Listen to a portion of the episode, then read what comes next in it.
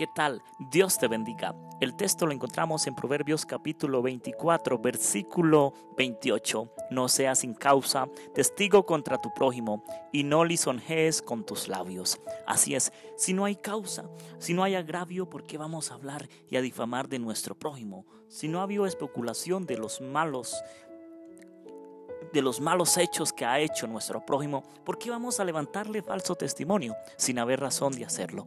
Por eso debemos ser muy cuidadosos. Por eso Dios nos invita a ser cuidadosos y a ser prudentes. Muchas veces no hallamos dónde poner a nuestro prójimo, pero lo ponemos en cierto lugar y cuando volteamos la espalda hablamos atrocidades de él. Mi querido hermano, mi querido hermano, no debemos ser así. Los hijos de Dios no somos así. El pueblo de Dios no es así. No podemos entregarnos unos a otros y hacernos daño. No porque somos hijos de Dios y debemos amarnos con el amor que proviene de Dios. Por eso es muy importante que no seamos mentirosos, ni chismosos, ni habladores contra nuestro prójimo ni siquiera hacerle la guerra a nuestro hermano, que porque es pobre, porque es rico, porque hizo esto o aquello, o porque tal vez hablaron chisme de él, entonces vamos hacia él con toda, hablar de él y hacerle la vida imposible. El Señor no le agrada esas cosas.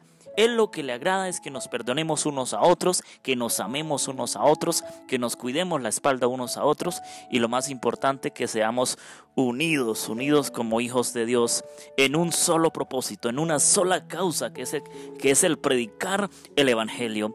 Ten cuidado, no seas testigo falso, porque en este tiempo el Señor separará los cabritos y las ovejas. Unos pondrá a su derecha y otros a su izquierda.